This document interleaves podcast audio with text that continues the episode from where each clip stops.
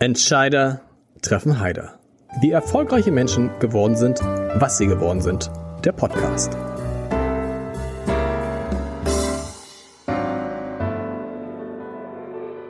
Dieser Podcast wird präsentiert vom Haspa Private Banking für Unternehmerinnen und Unternehmer. Wir stimmen Privat- und Firmenvermögen perfekt ab.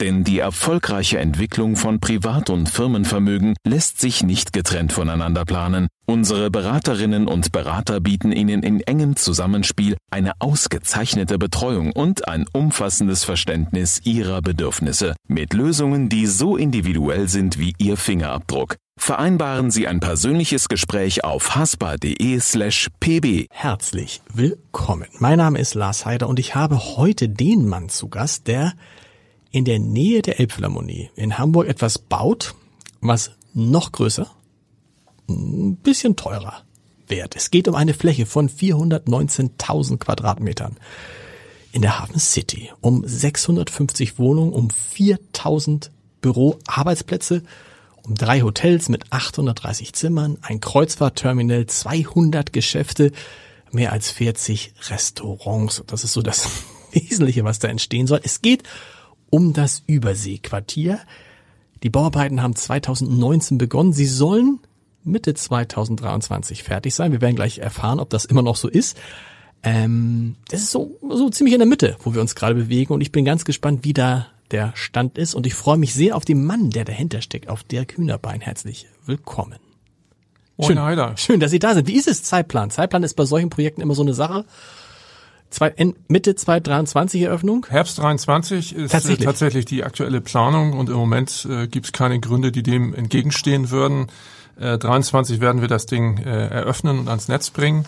Ähm, und dann wird es ein bisschen Nachlauf geben in bestimmten Bereichen, was den Ausbau von Hotels und Büros angeht. Aber im Grunde genommen haben wir uns als Ziel gesetzt, zusammen mit der Stadt, dass dann Ende 23 alle Gerüste weg sind, sodass man wirklich das gesamte Quartier in seiner Schönheit, äh, so es dann hoffentlich schön wird, auch sehen kann. Das kann ich fast gar nicht glauben. Wir erinnern uns an die Elbphilharmonie. Ich habe vergessen, wie viele Jahre Verzögerung waren. Sieben ungefähr. Ich selber habe jetzt gerade ein Haus umgebaut. Da hieß es auch, ja, im Mai ist alles fertig. Ist, wir haben jetzt äh, fast Jahresende und es ist äh, immer noch nicht alles fertig. Wie haben Sie das denn geschafft? Ich meine, alle, alle, alle stöhnen, sagen, es gibt keine, es gibt keine, kein, kein Holz, es gibt keine Bauarbeiter, es gibt kein Material und bei Ihnen läuft alles nach Plan? Also gehen Sie mal davon aus, dass wir alle Themen, die es im Kleinen gibt, im Großen ganz genauso mitnehmen und mitgenommen haben. Äh, Das hilft alles nichts. Wir haben uns äh, als Ziel gesetzt, das 23 fertig zu kriegen. Natürlich sind wir in Corona-Zeiten auch einigermaßen äh, in Seenot geraten, was äh, die Lieferketten anging, was die Arbeiter anging. Deswegen haben wir seinerzeit schon mal um Jahr verschoben gehabt. Ähm, aber ich sag mal, wir haben das gemeistert und äh, wir sind jetzt aus dem Boden raus. Wenn man mal vorbeiradelt oder vorbeigeht, sieht man, dass schon richtig oberirdisch was passiert und äh, die Erfahrung lehrt uns und deswegen sind wir guten Mutes und mehr als das, dass wenn man erstmal oben raus ist und im Hochbau ist, Geschoss für Geschoss relativ schnell geht und insofern, das kriegen wir hin, 23. Man muss ja auch wissen dafür, die es nicht genau können, es ist quasi direkt an der Elbe. So, das heißt, da war auch ein Wasser wahrscheinlich am Anfang ein relativ schwieriges Thema. So ist das. Also Wasser von allen Seiten. Wir haben auf der einen Seite den Magdeburger Hafen, wir haben südlich die Elbe und wir haben natürlich Wasser von unten, äh, was gedrückt hat, wie irre, so dass wir im Gegensatz zu unseren Kollegen ähm, äh, vom Elbtower nicht das Problem hatten, so tief im Boden rein zu müssen, damit überhaupt das äh, Gebäude im Schlick irgendwie zum Stehen kommt, sondern wir hatten eher das Thema, das Gebäude so zu sichern, dass es über diese Wassermassen nicht aufgespült wird. Und das hat uns äh, am Anfang technologisch äh, sehr beschäftigt vorbei. Die Kosten waren immer so angesagt mit einer Milliarde Euro. Bleibt es dabei? Ja, das ist uns Pfeilchen immer vor gewesen und äh, es ist ein bisschen oberhalb von einer Milliarde. Mhm. Im Moment äh, glauben wir, dass wir das auch ganz gut im Budget hinbekommen. Äh, aber ich sag's nochmal, ist natürlich brutal im Moment, was am Baumarkt los ist. Irgendwie habe ich das Gefühl, jeder investiert äh, in Beton im Moment. Äh, so wie Sie gesagt haben, tun wir es privat ja auch. Also warum soll es gewerblich anders sein? Aber im Moment kommen uns noch nicht die Tränen, wenn wir drüber nachdenken, wo wir am Ende mal rauskommen. Aber Sie sind froh wahrscheinlich, dass Sie 2019 angefangen haben. Das gleiche Projekt, wenn man es jetzt beginnen würde, wäre deutlich teurer? Ja, gar nicht. Also von den Kosten her, aber natürlich marktseitig. Also da hat es natürlich schon äh, Verwerfung gegeben und äh, viele von unseren Partnern, äh, die mussten sich so wie wir auch in und nach der Corona-Krise erstmal wieder ein bisschen neu finden und erfinden. Äh, bei vielen ist dieser Prozess noch nicht abgeschlossen. Insofern äh, sind wir tatsächlich froh, dass wir post-Corona noch ein bisschen Zeit haben, mit allen gemeinsam durchzuatmen und dann eben auch das richtige Produkt an dieser Stelle abzuliefern, was im Grunde genommen dieser Ort werden soll, damit es so attraktiv ist, dass es für Hamburg tatsächlich noch ein Stück Leuchtturm werden wird. Wir sprechen gleich drüber. Letzte Frage vielleicht zu diesen Bauarbeiten. Sie konnten während der Corona-Pandemie komplett durchbauen oder hatten Sie Pausen auf der Baustelle? Wir haben tatsächlich durchgebaut. Äh, wir hatten also den, die erste großen Atempause hatten wir damals äh, nach den Osterferien, äh, wo natürlich viele ähm, Handwerker, die überwiegend im Rohbaubereich aus Osteuropa kommen, ähm, im Grunde genommen nicht sicher waren, ob und wie sie zurückkehren konnten. Wir erinnern uns nur alle zurück, dass es nicht so klar war mit Grenzschließungen und mit Testen und mit rauf und runter. Wir haben aber, was das angeht, nie einen Stillstand gehabt auf der Baustelle. Ähm, ich versuche das immer so zu erklären. Ähm, ich sag mal, so eine Baustelle ist in Planung und in Ausführung äh, im Grunde genommen wie ein Uhrenwerk. Ne? Und wenn du ein einziges kleines Rädchen irgendwie hast, was sich plötzlich nicht mehr synchron mit den anderen drehen kann, dann kommt es in den großen auch zum Verzug. Mhm. Das haben wir gehabt, aber einen echten Stillstand hatten wir tatsächlich nicht. Ich erinnere mich noch sehr gut, auch an den ersten Tagen kriegten wir Telefonanrufe von den Nachbarn, die gesagt hatten, oh Gott, oh Gott, oh Gott, eure Handwerker, die stehen so dicht beieinander und die haben auch keine Masken auf und wenn die da am, am Stahl äh, knüpfen sind, dann, dann äh, sind die mehr als äh, weniger als 1,50 Meter voneinander entfernt, äh, wo wir natürlich äh, auch die Panik, die wir alle ein Stück weit hatten, mit der erstmal umgehen mussten. Wir haben dann tatsächlich mit der BSW, die für das äh, Projekt zuständig ist, also Behörde für Stadtentwicklung und Wohnen, vom ersten Tag wirklich geguckt, wie kann man im Grunde genommen sowas aufrechterhalten. Ähm, ich sag mal unter uns, das viel größere Problem waren gar nicht die Bauarbeiten, sondern wir alle lästern ja mal viel über das Internet, was in Deutschland nicht mhm. funktioniert, aber gehen Sie mal von aus, dass das in ganz Europa vergleichbares Problem ist und wir beschäftigen Ingenieure und Architekten in ganz Europa und die mussten alle ins Homeoffice und äh, wir planen so ein Projekt in 3D, also in BIM, so heißt das in der Fachsprache.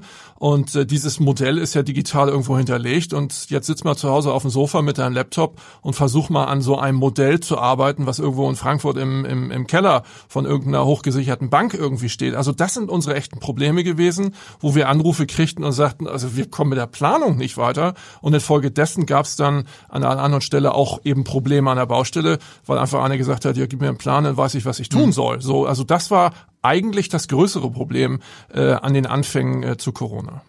Wenn wir auf Corona gucken und auf die Frage, wie sich der Blick auf Innenstädte verändert hat durch Corona.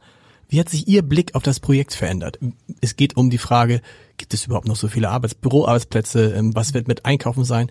Hätten Sie das Projekt genauso angegangen, wenn Sie gewusst hätten, dass Corona kommt? Also wir haben uns natürlich im Nachhinein äh, sehr stark hinterfragt, ob dieses Produkt noch das ist, was wir auch wirklich äh, 23 abliefern wollen. Und wir sind natürlich auch mit vielen Fragen konfrontiert worden, so nach dem Motto, du glaubst doch nicht ernsthaft, dass irgendwie noch Einzelhandel nach Corona funktioniert. Ich darf sagen, dass wir an unserem Produkt nichts geändert haben. Ähm, nicht nur deswegen, weil es äh, quasi äh, fertig geplant war und auch schon großenteils in Beton gegossen wurde, sondern Sie haben es ja am Anfang in der Zusammenfassung gesagt, weil es wirklich ein Mix aus all diesen Funktionen sind, die wir vor gefühlten zehn Jahren, als das Projekt sozusagen in der Entwicklungsphase war, glaubten, dass das sinnhafte Baustelle sind für das, was heute ein Stück weit die Innenstädte auch von sich selbst fordern, nämlich diesen breiten Mix der Nutzung inklusive Wohnen äh, mit oben drauf. Und insofern haben wir an der Konfiguration tatsächlich nichts geändert und sind in Vermietungs-Vermarktungsthemen drinne und haben noch zwei Jahre Zeit. Insofern sind wir entspannt, ähm, dass wir das in diesen zwei Jahren gut hinbekommen. Ich glaube, das große Missverständnis in den Anfangsphasen war immer, da baut einer ein großes Einkaufszentrum. Das ist es nämlich schlicht nicht. Sie verbessern mich, aber Einkaufen ist, gibt es da auch, aber es ist nicht im Zentrum des Projekts. Genau, in der Tat. Also es äh, werden da auch immer viele Begrifflichkeiten äh, kolportiert und ähm, äh, ich sage mal, die Definition von großflächigem Einzelhandel ähm, an der Stelle trifft schon zu. Aber in der Tat, ähm, auch wenn man äh, bei uns im Showroom ist und vor dem Modell steht, was man so ganz nett rauf und runter fahren kann, auch mal die Untergeschosse gucken kann, da fragt immer als als erstes fragen die Leute, sag mal, wo ist denn jetzt das Einkaufszentrum? Ist ja gar nicht zu sehen. Mhm. Und in der Tat ist es nicht zu sehen, weil es ein Stück Innenstadt ist, was dort entstanden ist, wo es erdgeschossig natürlich publikumsbezogene Nutzung gibt das ist überwiegend Einzelhandel und im Untergeschoss gibt's auch Einzelhandel, aber die Leute suchen vergebens, äh, man sieht dann immer so den Blick übers Modell schweifen, äh, vergebens eben dieses versprochene große Shopping Center, nicht von uns versprochen, sondern ich sag mal von vielen anderen Stakeholdern versprochen. Das gibt's tatsächlich an der Stelle nicht. Wir glauben nach wie vor daran, dass Einzelhandel ein wesentlicher Bestandteil auch in Innenstädten sein muss. Ja, Einzelhandel ist ein Teil von Freizeit geworden und insofern passt das ganz gut in diesen Kanon von Freizeitaktivitäten, die wir an dieser Stelle auch bieten werden. Aber ein anderer Einzelhandel, als wir ihn bisher kannten, also dieser klassische, dieses klassische Momentum, ich fahre jetzt mal in die Stadt und kaufe ein. Mein Gefühl ist, das hat sich erledigt. Ich, ich fahre nicht, in, wenn ich was einkaufen will, was Dringendes möchte, dann ist das Bestellen online im Zweifel wahrscheinlich einfacher oder ich kaufe sogar in meinem direkten Umfeld. Das sind ja die, die, die, die Stadtteilzentren sind ja zum Teil auch ganz gut ausgestattet. Dass man also in die Innenstadt, also wir reden über Mönckebergstraße, Spitalerstraße, Jungfernstieg bis runter zur Hafen City, dass man dahin fährt, nur um sich ein paar Schuhe zu kaufen, das ist vorbei. Ja, ich sage immer, also Einzelhandel oder Shoppen, wenn man das mal so äh, mhm. ausdrücken darf, äh, wird so die schönste Nebenbeschäftigung der Welt in der Freizeit werden. Also tatsächlich, äh, natürlich werden wir Kaufanreize auslösen und äh, sind dankbar sozusagen, wenn Händler auch auf der Fläche was umsetzen. Aber in der Tat ist das nicht mehr die Frage, sondern wir nennen das denn Flag Flagship Destination, also wo sich wirklich Marken und Einzelhändler darstellen können und präsentieren können. Wir glauben auch eher daran, ein größeres Sortiment auf der Fläche zu haben als ein kleineres, weil die Frustration, die wir beide wahrscheinlich kennen, mir geht so, ne, also ich habe irgendwie extra langen Arm, gehe ich in den Laden rein, also weiß ich schon genau, die können mir maximal zwei Hemden irgendwie präsentieren, dann gehe ich frustriert nach Hause und drücke womöglich dann irgendwo doch aufs Netz. Äh, wir glauben, dass äh, sozusagen über diese Flagship Destinations schon äh, zum Ausdruck kommen kann, dass Einzelhandel funktioniert. Äh, den Leuten ist es egal, auf welchem Kanal sie am Ende einkaufen. Das ist uns auch egal. Äh, entscheidend ist, dass sie den Tag dort verbringen, dass sie ihre Freizeit dort verbringen und eben auch hoffentlich dann einkaufen nebenbei. Das heißt, es werden da mehr so Anbieter sein wie am Jungfernstieg Apple. Oder es wird vielleicht, es werden vielleicht auch einfach Anbieter sein, die bisher vielleicht digital vor allem unterwegs sind und dann mal so ein, ein stationäres Geschäft haben, ein Vorzeige, wo man auch mal, wo man sagen, wo man dann About You, nehmen wir mal About You, den Modeladen, dann äh, den Modekonzern mal erleben kann. Genau, es geht tatsächlich in drei Richtungen. Einmal wird es äh, diese Markenvielfalt geben, wo sich Marken an sich präsentieren, mhm. ja, also große Industriemarken, die es gar nicht nötig haben, über einen Einzelhändler ähm, ihre Produkte äh, abzusetzen. Das haben die heute schon nicht. Ja, ähm, sie haben ihren eigenen Vertriebskanal übers Internet. So werden sie sich markenpräsentiert äh, dort orientieren. Sagen Sie mal Beispiele. Also ich sage mal als Beispiel, und das ist kein Mietvertrag, den wir unterzeichnet haben, aber ein Siemens oder ein Miele ah. hat ja absolute Qualitätsprodukte, die fast schon Lifestyle-Produkte sind. Die werden heute irgendwie mitvertrieben über irgendwelche äh, äh, Küchenanbieter, ja, aber die Technologie, die hinter diesen Geräten oder Haushaltsgeräten steht, sind ja, ich sag mal, so fortschrittlich, dass es sich lohnt, um solche Produkte Markenwelten zu bauen, die an dieser Stelle einen Platz finden können. Aber ich sage ein ganz anderes Beispiel. Ähm, Sie werden ja gelesen haben, äh, dass der Bräuninger mit 14.000 Quadratmetern nach Hamburg kommt. Ähm, natürlich ist Bräuninger ein klassisches Einzelhandelsgeschäft, was aber seit vielen Jahren natürlich einen unglaublichen Erfolg im Online-Kanal hat und die darauf schwören, dass es eben diese Kombination ist, wo du hingehen kannst, wo du gut beraten wirst, wo es Bereiche gibt, wo du dich wiederfindest, wo du angesprochen wirst, als Kunde wahrgenommen wirst. Und dann kann ich so ein Department Store auf dieser Fläche eben auch machen. Oder aber ich äh, wechsle auf den Online-Kanal. Ähm, das heißt, es wird diese Kombination aus diesen drei Themenbereichen geben. Und dann eher größere Geschäfte als kleinere? Nee, ähm, es geht nicht um Größe. Ähm, viele werden größer sein, weil sie weil sich Flagship Store ist, wenn so ein Flagship Store auf 100 Quadratmeter ist doof. Das funktioniert nicht. Funktioniert genau. genau, das sind schon Größen, die so um die 400, 500 sind. Aber ähm, wir haben, äh, ich sag mal, äh, mit einem Lebens, äh, mit einer Lebensmittelmarke unterschrieben, die wir auch noch annoncieren werden. Das ist auch ein Shop, der 150 Quadratmeter groß ist, wo er dieses Produkt sozusagen darstellen will und nicht so ein Outlet-Charakter, wo man mal irgendwie so eine, ein Tütchen mit irgendwas kaufen kann, sondern wo der auch für sich sagt, ich muss diese Marke nochmal anders positionieren, damit ich im Laden, wenn die Leute einkaufen gehen, auch anders wahrgenommen werde. Auch das haben wir. Also es ist nicht nur eine Frage von Größe und ein drittes Segment, was noch natürlich noch hinzukommt und da sind wir im Moment unterwegs, sind das, was Hamburg und was die Tradition in Hamburg am Ende ausmacht, auch dieser Mix muss da sein, mhm. damit Leute entweder von außen nach Hamburg oder Hamburger selbst auch dieses Stück Tradition natürlich vor Ort finden. Äh, Sie sagen das so, wir werden das noch bekannt geben, das noch bekannt geben, nur mal für die es noch nicht wissen, welche Namen kann man denn schon sagen? Gibt es da schon welche? Ja, also wie gesagt, der Bräuninger, Bräuninger den hatte ich erwähnt. Äh, wir haben dann. Damit ähm, ist schon mal ein großer Teil der Fläche weg, ne? Ja, also nicht ein großer Teil, aber das ist schon ein, ein wesentlicher Anker, sage genau. ich mal, auch diese Marke in Norddeutschland eben zu präsentieren auf dieser Fläche, das ist schon mal ganz gut.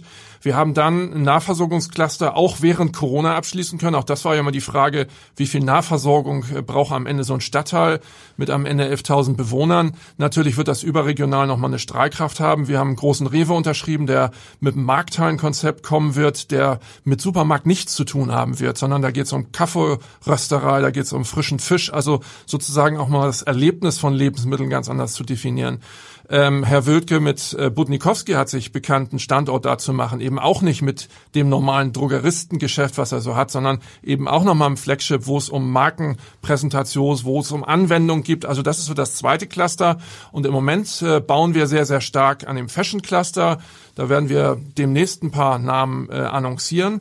Das sind auch bekannte Namen, die aber auch nochmal ein Bekenntnis abgeben, nach Hamburg mit ihrem größten und besten Store-Konzept zu kommen. Und was man da nicht vergessen kann, vielleicht reden wir gleich auch noch drüber, ist natürlich der Entertainment-Bereich, wo wir wesentlich weiter sind, ähm, auch schon vor Corona weiter waren, weil auch da Leute gesagt haben, ja, wir haben das verstanden, zu so einer Destination gehört vor allem auch dieser klassische Freizeitbereich. Äh, sprechen wir gleich drüber. Wer ist da schon da? Wer kommt da noch? Also wir haben ein großes Kino unterschrieben, äh, tatsächlich äh, schon vor einiger Zeit. Ein äh, deutscher Anbieter mit äh, zehn Sälen und einem großen Premierensaal. Ähm, was ich liebe, ist das äh, kleine Kino von Herrn Flebbe in der Hafen City. Das wird dieses Niveau sein, mhm. ähm, äh, wo es im Grunde genommen ein breites Publikum anspricht, aber wo man sich als äh, Kinobesucher auch äh, wohlfühlt und wiederfindet. Also wo man nicht ständig so dieses Gefühl hat, ich gehe mit meinen Turnschuhen da rein und habe das Popcorn und an den Hacken kleben und man muss irgendwie vorher den Sitz einmal irgendwie glatt streifen, sondern eine wirkliche Wohlfühlatmosphäre, wo es einen, einen, einen tollen äh, äh, Antrittsbereich gibt, wo eben auch solche Premierenfeiern äh, stattfinden können. Unter diesem Kino wird es ein großes, da sind wir in den letzten Zügen der Verhandlungen, wird es ein großes ähm, äh, Food-Cluster ähm, geben ähm, ein tolles ähm, äh, Modell, was ähm, aus Tschechien kommt, äh, wo wir ich sag mal, diese Frische und diese Vielfalt an Gastronomie nochmal bringen werden. Und auch da, ich äh, nehme diesen äh, Ausdruck ungern in den Mund, aber eben nicht genau Food Court zu sein. Das wollte ich gerade fragen, weil man denkt jetzt, oh, wie der nächste Food Court. Wo man immer ja. das Gefühl hat, genau, es stinkt irgendwie so nach Frittenfett ja. und so weiter und so fort. Und ich habe nichts gegen aber Döner. was machen Sie anders? Nicht. Also außer man stellt sich, was machen Sie anders? Äh, also wir machen es einfach anders. Es ist dieses runtergekochte, ich sag mal, Kiosk-Prinzip, wo schon diverse Anbieter gibt, wo man mhm. sich quasi um eine offene Küche herumsetzt und thailändisch essen kann, italienisch essen kann. Also natürlich sehr, sehr international, äh, wo es auch einen Fast-Food-Anteil gibt, aber alles Verzehr sozusagen in kleinen Units in einem großen Gastronomiekonzept. Mhm. Das ist anders an dieser Stelle. Ähm, und äh, was wir zusätzlich im Entertainment-Bereich haben werden, ähm, ist ähm, äh, ein, ein, ein Lego Discovery Land, äh, das dritte in genau. Deutschland, genau. was sehr, sehr stark nochmal auf Familien natürlich äh, ausgerichtet sein wird. Äh, wir haben dann ein digitales Konzept, über was ich noch nicht so richtig viel erzählen mag. Da sind wir in den letzten Verhandlungen ähm, ein Stück weit auch äh, Kultur digitalisiert, um das mal sehr nubelos äh, ähm, zu beschreiben. Und wir werden dann eine Fläche haben, auch unten am Hafenbereich, wo wir zusätzlich so eine Kleinkunstbühne etablieren werden, ähm, aber nicht nur das, sondern kombiniert mit Museen und alles, was sozusagen da drum äh, herum äh, zu spinnen ist. Das sind so diese vier Cluster im Entertainment-Bereich. Äh, das mit dem Digitalen, ist das nicht schon bekannt? Dieses digitale Museum, was es auch in, wo gibt es das in Japan gibt? Ja, das ist es nicht. Ich, okay, ähm, okay. Und äh, es ist auch nicht wirklich vergleichbar. Ähm, aber natürlich sind digitale Konzepte das, was in der Zukunft funktionieren wird. Äh, man darf das tatsächlich mit äh, diesem Konzept, was es dort gibt, äh, nicht verwechseln.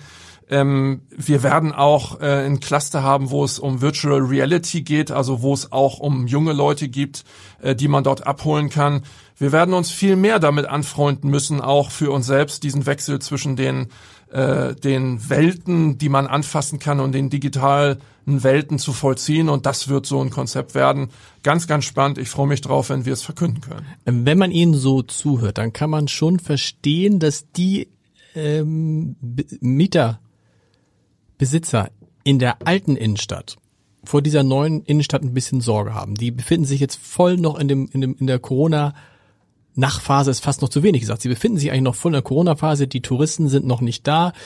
Da passiert jetzt auch in der Innenstadt, in der klassischen Innenstadt, Mönckeberger Straße, äh, Spitaler Straße, Jungfernstieg, passiert auch ein bisschen was, als da äh, Haus für 80 Millionen umgebaut, aber da passiert natürlich bei Ihnen so viel Neues, dass diese Gefahr ja schon da ist, mhm. dass da zwei Innenstädte um die Kunden kämpfen.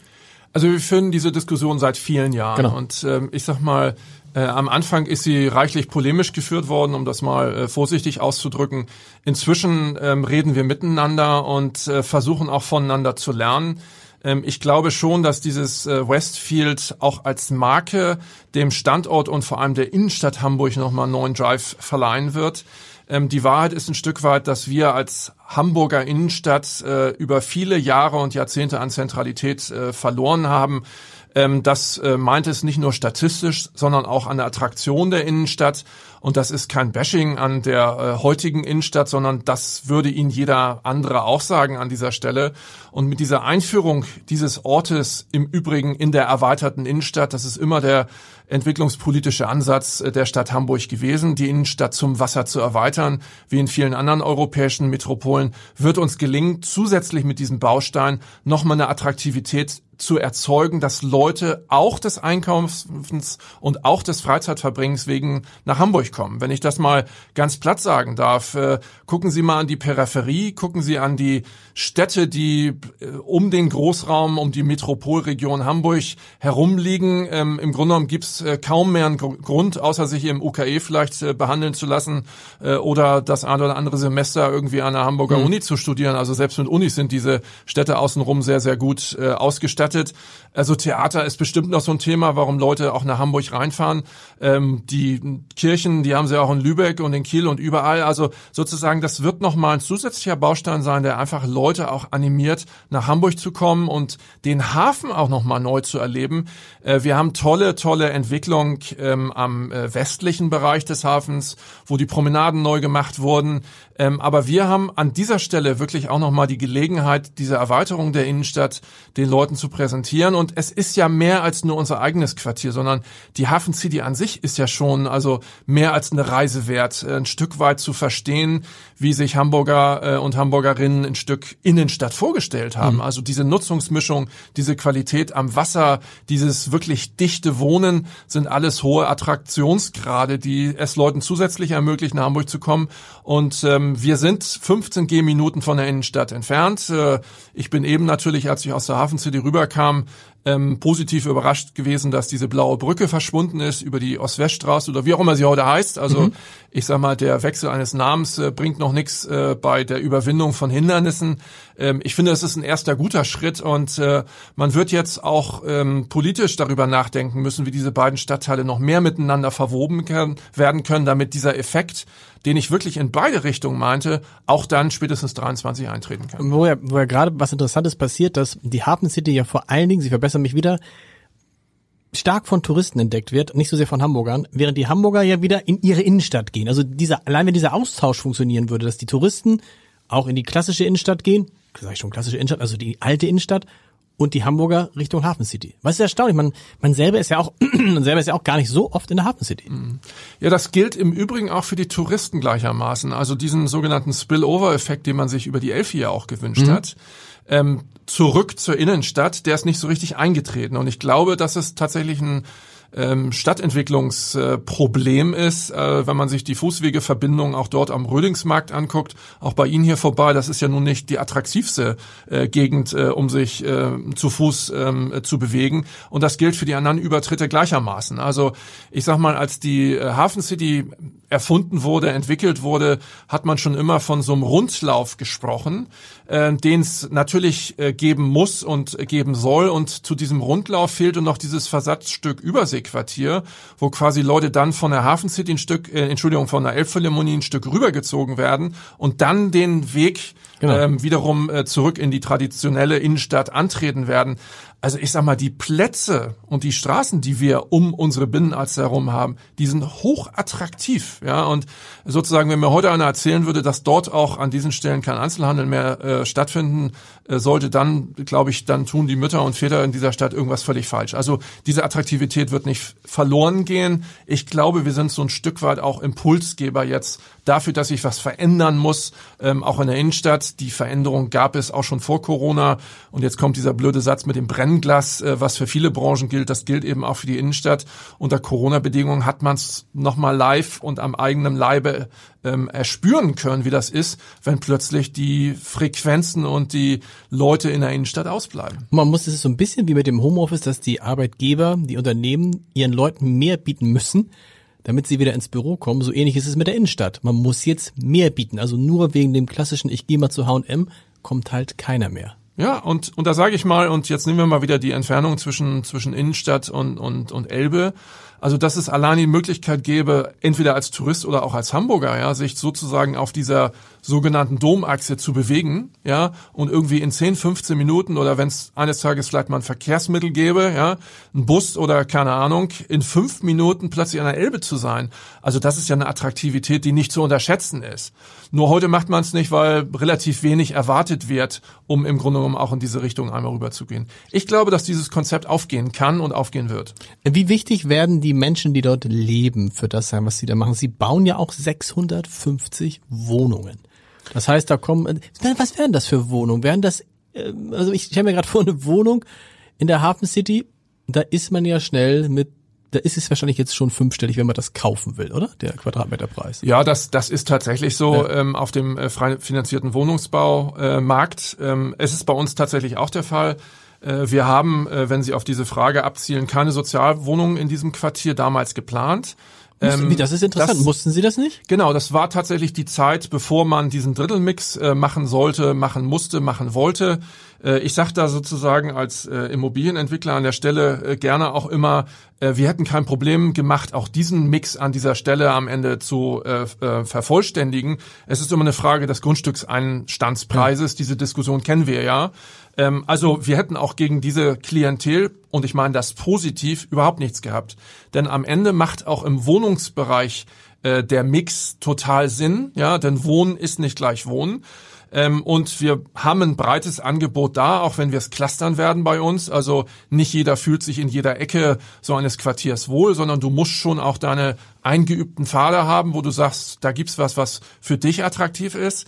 Ähm, aber unter anderem von diesen drei großen Wohngebäude, die wir machen, auch das werden wir in Kürze annoncieren, wird es ein Konzept geben für Menschen über 60, mhm. ja, ähm, wo ganz klar ist, dass das auch eine Generation ist, die nicht nur ihr Recht hat, sozusagen für die letzten 20 oder hoffentlich 30 Jahre, ähm, äh, ich sag mal, für sich auch ein neues Ziel zu ähm, beginnen oder zu finden. Auch das wird es an dieser Stelle geben.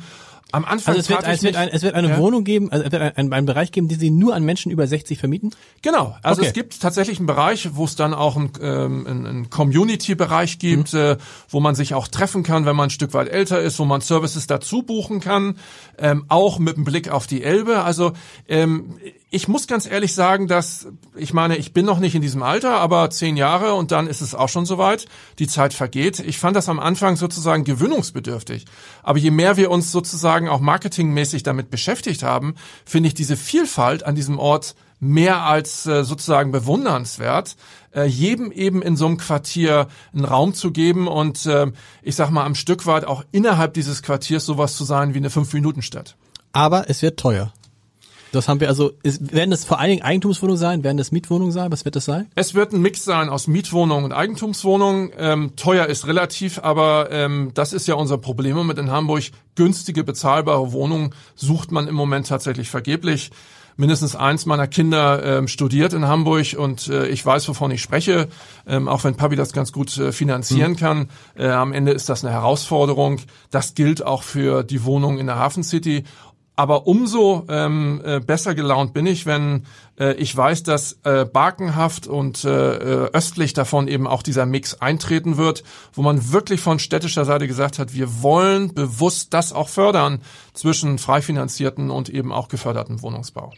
Die Wohnungen werden eher kleiner werden?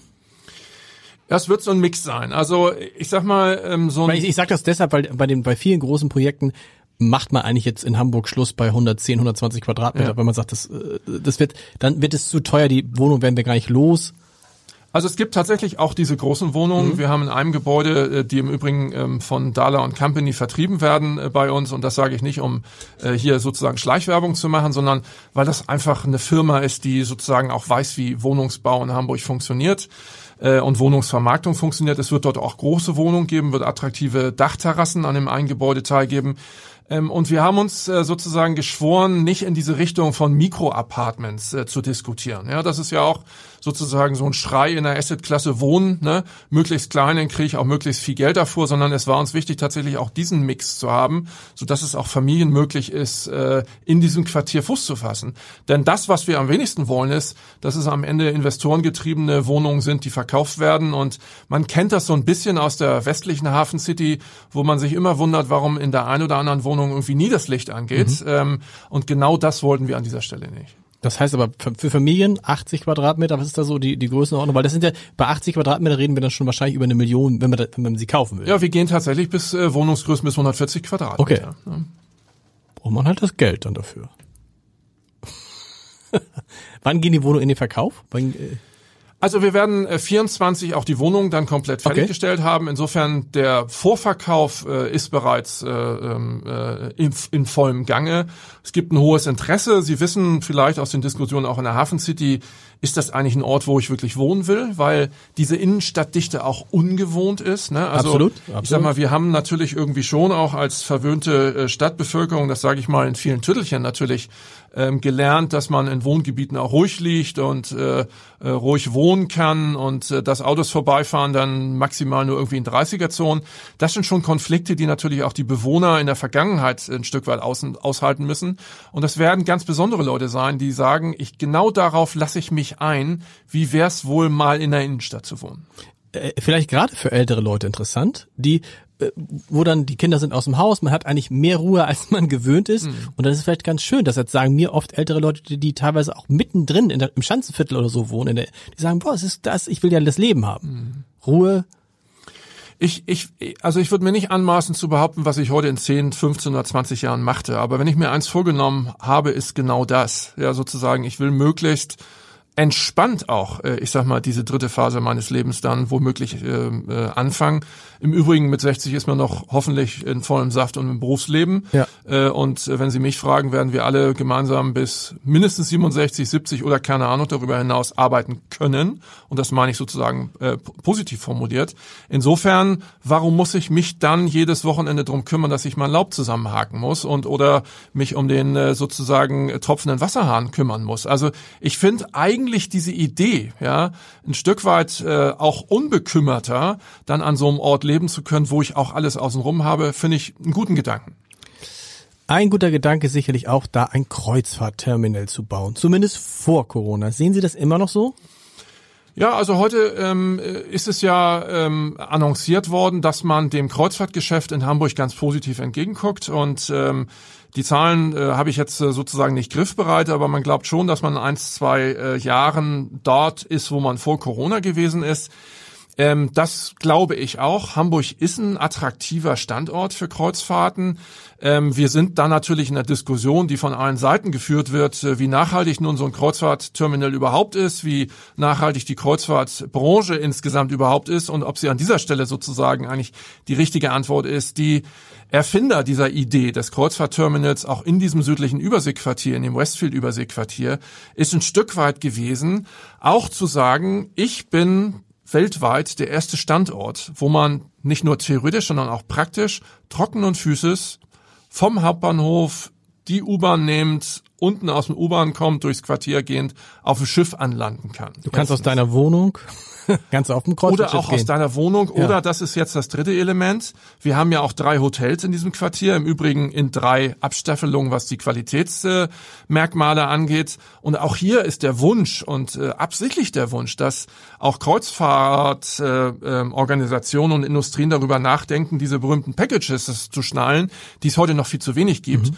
um im Grunde genommen auch ein Stück dessen, was die Leute, wenn sie auf Schiff gehen, dort investieren, eben auch in der Stadt zu lassen. Und das wird dieser Ort auch machen kann. Also zeichnen wir noch mal dieses Bild, das ich eben gezeichnet habe. Wie schön wär's, ja, ich check aus meinem Hotel morgens aus und die Koffer werden mir von meinem Zimmer dann im Grunde genommen aufs Schiff gebracht.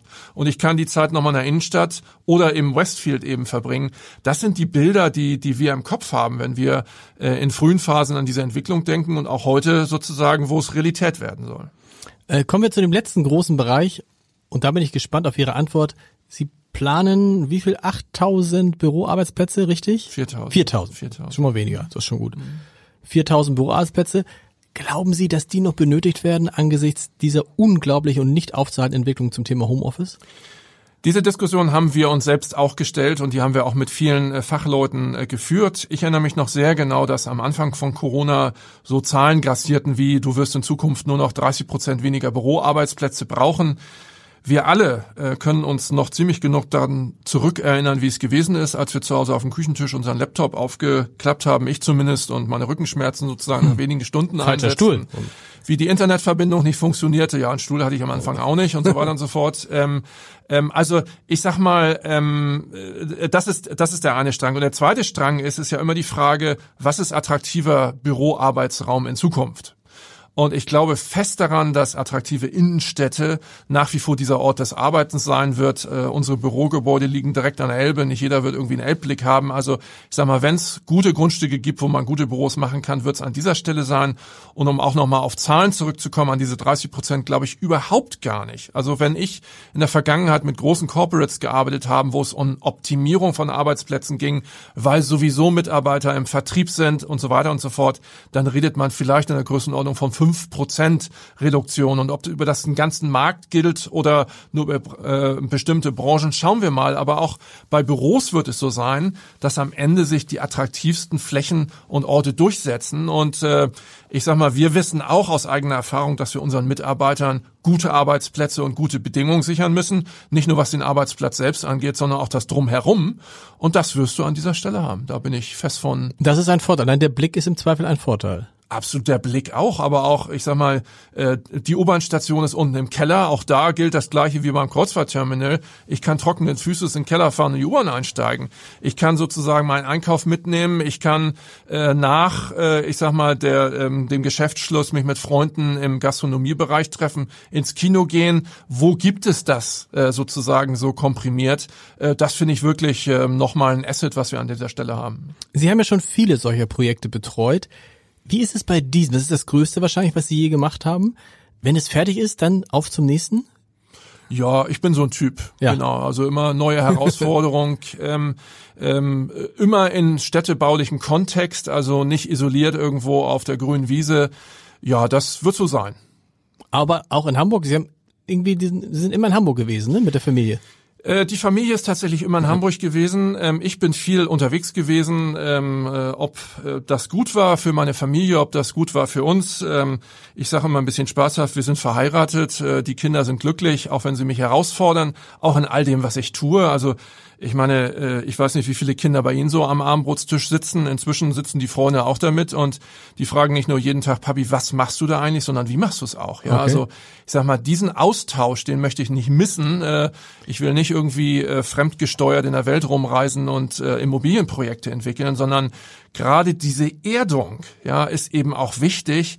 Ähm, aus der jungen Generation allemal, ähm, aber eben auch mit Menschen im Gespräch zu sein und herauszufinden, was das gute Immobilienprojekt in der Zukunft ist. Denn machen wir uns nichts vor, am Ende sind das Immobilien. Ja, also mhm. ähm, das sind Dinge, die 30, 50, 80 Jahre stehen sollen, die flexibel sein soll, die dann auf die neuen Nutzergruppen auch anpassbar sein müssen. Und das ist im Grunde genommen das, was mich äh, treibt, gute Produkte zu entwickeln. Oh, oh, dieses, dieses Gefühl zu sagen, oh, jetzt hast du so ein Riesending, nun bleib doch mal, nun genieß es, nun guck, wie das wächst, wie sich das entwickelt, wer da reinkommt? Ach, ich habe äh, ja früher auch äh, mal als Planer Architekt äh, gearbeitet. In den ersten Projekten war ich fürchterlich stolz, äh, dass das, was ich mal auf dem Papier gemalt hatte, irgendwie auch gebaut wurde. Das ist schon ein tolles Gefühl und irgendwie zu wissen, dass das Ding so eröffnet wurde, wie man sich mal vorgestellt hat und auch so funktioniert, finde ich auch gut. Aber da gibt's dann andere Spezialisten, die im Grunde genommen auch den Betrieb machen können und nicht nur des Betriebs wegen, sondern so eine Immobilie muss ja leben. Ja, die mhm. da drehst du ja nicht einen Schlüssel um oder der Bürgermeister kommt und schneidet irgendwie das Band durch, sondern dann beginnt ja eigentlich erst das Leben in diesem Quartier. Und da gibt's, glaube ich, nochmal Leute, die sind da nochmal wesentlich besser, dann eben auch langfristig sowas zu betreiben und im Grunde genommen immer am Zahn der Zeit zu halten. Ich schicke ja immer allen, die hier im Podcast zu Gast sind, einen Fragebogen und Sie haben, bei Ihnen ist mir aufgefallen, an, an bei der Frage, was haben Lehrer oder Professoren über Sie gesagt? Das müssen Sie erklären. Da haben Sie gesagt, lob ihn nicht zu viel, sonst hebt er ab.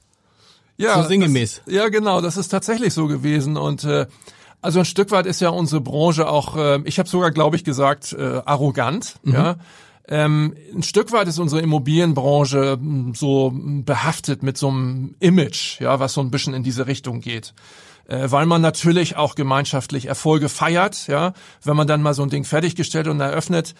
Ich habe immer versucht und ich hoffe, es ist mir gelungen, da auch an dieser Stelle geerdet zu sein. Und ich glaube, dass dieser Weckruf, der sehr, sehr früh gekommen ist, mir an der Stelle auch signalisiert hast, sei da vorsichtig, ja, sozusagen mit allem Respekt auch diesen Erfolg, den du haben kannst, eben auch ein Stück weit zu feiern, aber auf dem Boden zu bleiben, geerdet zu sein und zuzuhören, damit dein Produkt am Ende hoffentlich auch das abbildet, was sich die Leute, die es später mal benutzen, auch gewünscht haben. Aber was haben sie denn damals gemacht, dass Lehrer das über sie gesagt haben? Also dann hat einer gesagt, Mensch, hier eine Eins und dann haben sie gesagt, ich wusste eh, dass ich der Beste bin. Nee, ich glaube, der Typ bin ich nie gewesen. Okay. Aber ich glaube, dass äh, Leute mir relativ früh schon zugeschrieben haben, ähm, dass ich Dinge, also nicht nur Geschichten erzähle, sondern dass ich die Geschichten auch zum Fliegen bringen kann. Mhm. So und äh, ich sag mal, das wissen wir alle, dass zwischen diesem auf Papier bringen und fliegen, ne, also rein bildlich gesprochen, da sind manchmal eine Menge Flugmeilen dazwischen, ja. Und äh, diese Bodenhaftung an dieser Stelle zu haben und nicht nur ähm, ähm, äh, Paw Patrol irgendwie unten anfunken zu können, das ist das, was die mir mitgegeben haben. Ich glaube nicht, dass äh, ich damals so arrogant aufgetreten wäre, äh, dass Leute mich schon zurück irgendwie ziehen mussten und sagen, nun mach mal ein bisschen irgendwie halblang, sondern ich glaube, das ist, weil Leute irgendwie gemerkt haben, dass da eine Menge Energie drinne steckt, die am Ende womöglich auch in eine andere Richtung abdriften kann, die man so äh, im, im Gemeinschaftlichen nicht so gut äh, finden könnte. Die großen Zahlen haben ihn nie Angst, Respekt gemacht, wenn man überlegt, Mensch, jetzt bin ich hier verantwortlich für ein Projekt, was über eine Milliarde Euro kostet. Gut, dann später, wenn es mal 20.000 drüber gehen, ist egal, aber eine Milliarde Euro ist ja, schon das, so. Also da gibt's tatsächlich auch eine lustige Geschichte zu. Ich hatte in, in einem großen Architekturbüro äh, von Gecker, Mark und Partner, wo ich gelernt hatte, damals nach, muss ich ja so sagen, ähm, nach dem Studium, da hatte ich einen Lehrmeister, einen tollen, älteren Architekten, der tatsächlich, äh, Zitat, äh, keine Angst vor großen Zahlen mich gelehrt hatte. Damals ähm, planten wir den Lehrter Bahnhof der Hauptbahnhof Berlin, was ja zugegebenermaßen auch ein Milliardenprojekt damals gewesen ist, auch wenn es noch D-Mark gewesen sind. Und natürlich hatte ich riesen Ehrfurcht ähm, vor dem Wiederholungsfaktor, den man machen kann, auch wenn man Fehler macht. Mhm. Ja. Und natürlich, diese Ehrfurcht hat er versucht, ein Stück weit mir darüber zu nehmen, indem er eben gesagt hatte, Du, konzentrier dich auf das kleine Detail. Und wenn das kleine Detail gut und richtig wird, dann kannst du so viel Nullen daran schreiben ohne dass du Angst haben musst, dass es dich einholt, weil so viele Nullen hinten dran waren. Und das ist so ein Bild, was ich auch mitgenommen habe. Also natürlich habe ich eher Furcht vor diesen Summen, die da bewegt werden, aber das runter zu definieren und zu gucken, und jetzt sind wir wieder im Kleinen und nicht bei Klein-Klein, ne, um das mhm. nicht so missverstehen. Dieses Bild hat mir tatsächlich geholfen, mit diesen Zahlen umgehen zu können, ohne dass ich vor Ehrfurcht äh, äh erstarren muss. Jeder, der was baut, hat so einen Moment, wo er denkt, das gibt es nicht. Ich könnte von jedem Freund, den ich habe, eine Geschichte erzählen. Einer hat ein Haus gebaut und da war alles gut und dann kam die Treppe die Treppe passte nicht und dann konnte er ein halbes Jahr nicht in sein äh, oberstes Stockwerk gehen. Bei uns war es so, dass ich irgendwann dachte, mein Gott, sind die Wasserhähne weit links und tatsächlich waren die Wasserhähne nicht mittig, sondern sie waren links, so dass das, Wasser, das der Wasserstrahl ging auf die Kante des Waschbeckens. Mhm. Da lässt man viele Nerven. Gab es so einen Moment bis hier bei Ihnen, wo Sie sagten, das kann nicht sein, das glaube ich nicht? Also tatsächlich ganz, ganz am Anfang, als ich planender Architekt noch gewesen bin, ähm, das erste, was von mir verwirklicht wurde, war, auch wenn das jetzt banal klingt, aber jedes Bauwerk hat so seine Tücken, ist äh, ein Stück Auframpung und Treppenanlage zu einem Bahnsteig gewesen in einer mittelgroßen Stadt in Norddeutschland.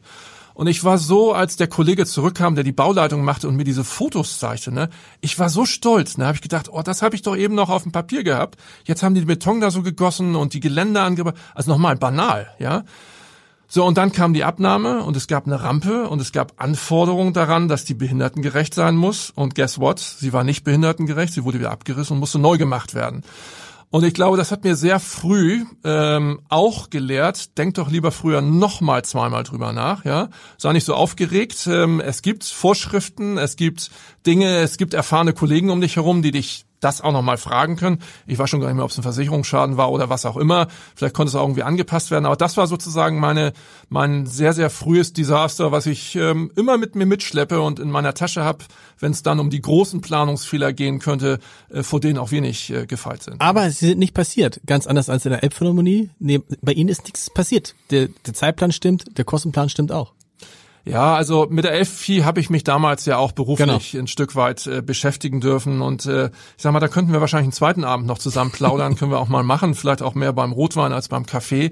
Ähm, ich will da überhaupt keine Details ausplaudern, aber das war natürlich nochmal ein, ein besonderes Bauwerk, was in einem besonderen politischen Zusammenhang auch stand und ich habe mir mal angemaßt, nicht nur einmal, sondern mehrmals darauf hinzuweisen, dass das, was am Anfang da mal im Kostenplan drin stand, äh, für so ein Gebäude, ich sag mal, out of äh, every range gewesen wäre. Für dieses es war mal ursprünglich war mal 100 Millionen Euro. Ja, es waren sogar nur 70, was Sie, es die richtig, Stadt genau, was hätte die Stadt kosten kostet, sollen. genau. Und dann ja. am Ende war es ein bisschen mehr. Ne? Ähm, was also, wäre denn damals, wenn man realistisch geplant hätte, was wäre damals ein vernünftiges, äh, von Anfang an, was wäre was wäre ihre, ihre Summe gewesen? Also die Größenordnung, um mich mal vorsichtig auszudrücken, die die Stadt am Ende dafür bezahlen musste, ist kein unverschämter Preis gewesen, ah. sondern durchaus, was ich behaupten würde, ein realistischer Preis für dieses Meisterwerk äh, dort an dieser Stelle ist. Ähm, das heißt, der ganze Skandal war einfach die Fehlplanung und nicht das am Ende, was es gekostet hat. Wahrscheinlich aber, wenn man es gewusst hätte, dass es so viel kostet, hätte man es wahrscheinlich nicht gemacht.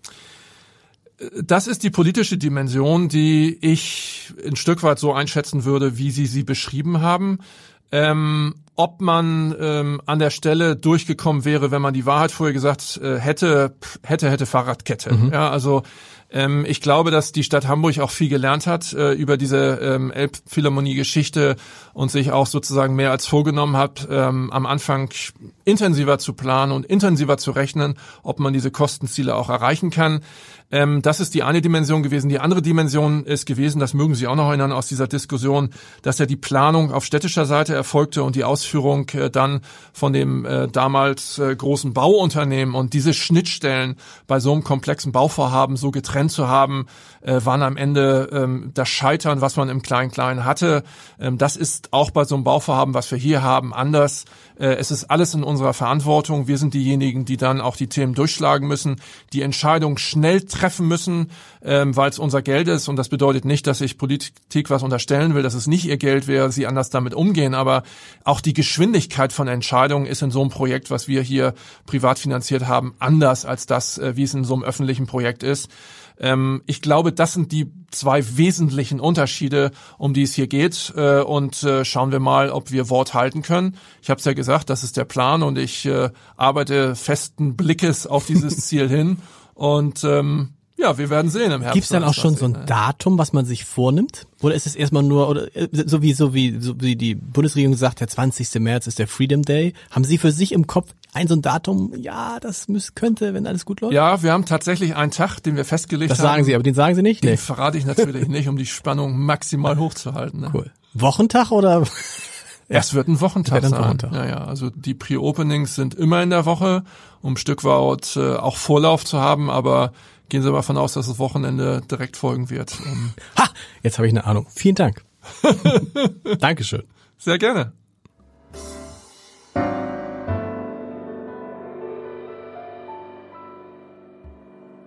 Weitere Podcasts vom Hamburger Abendblatt finden Sie auf abendblatt.de slash podcast.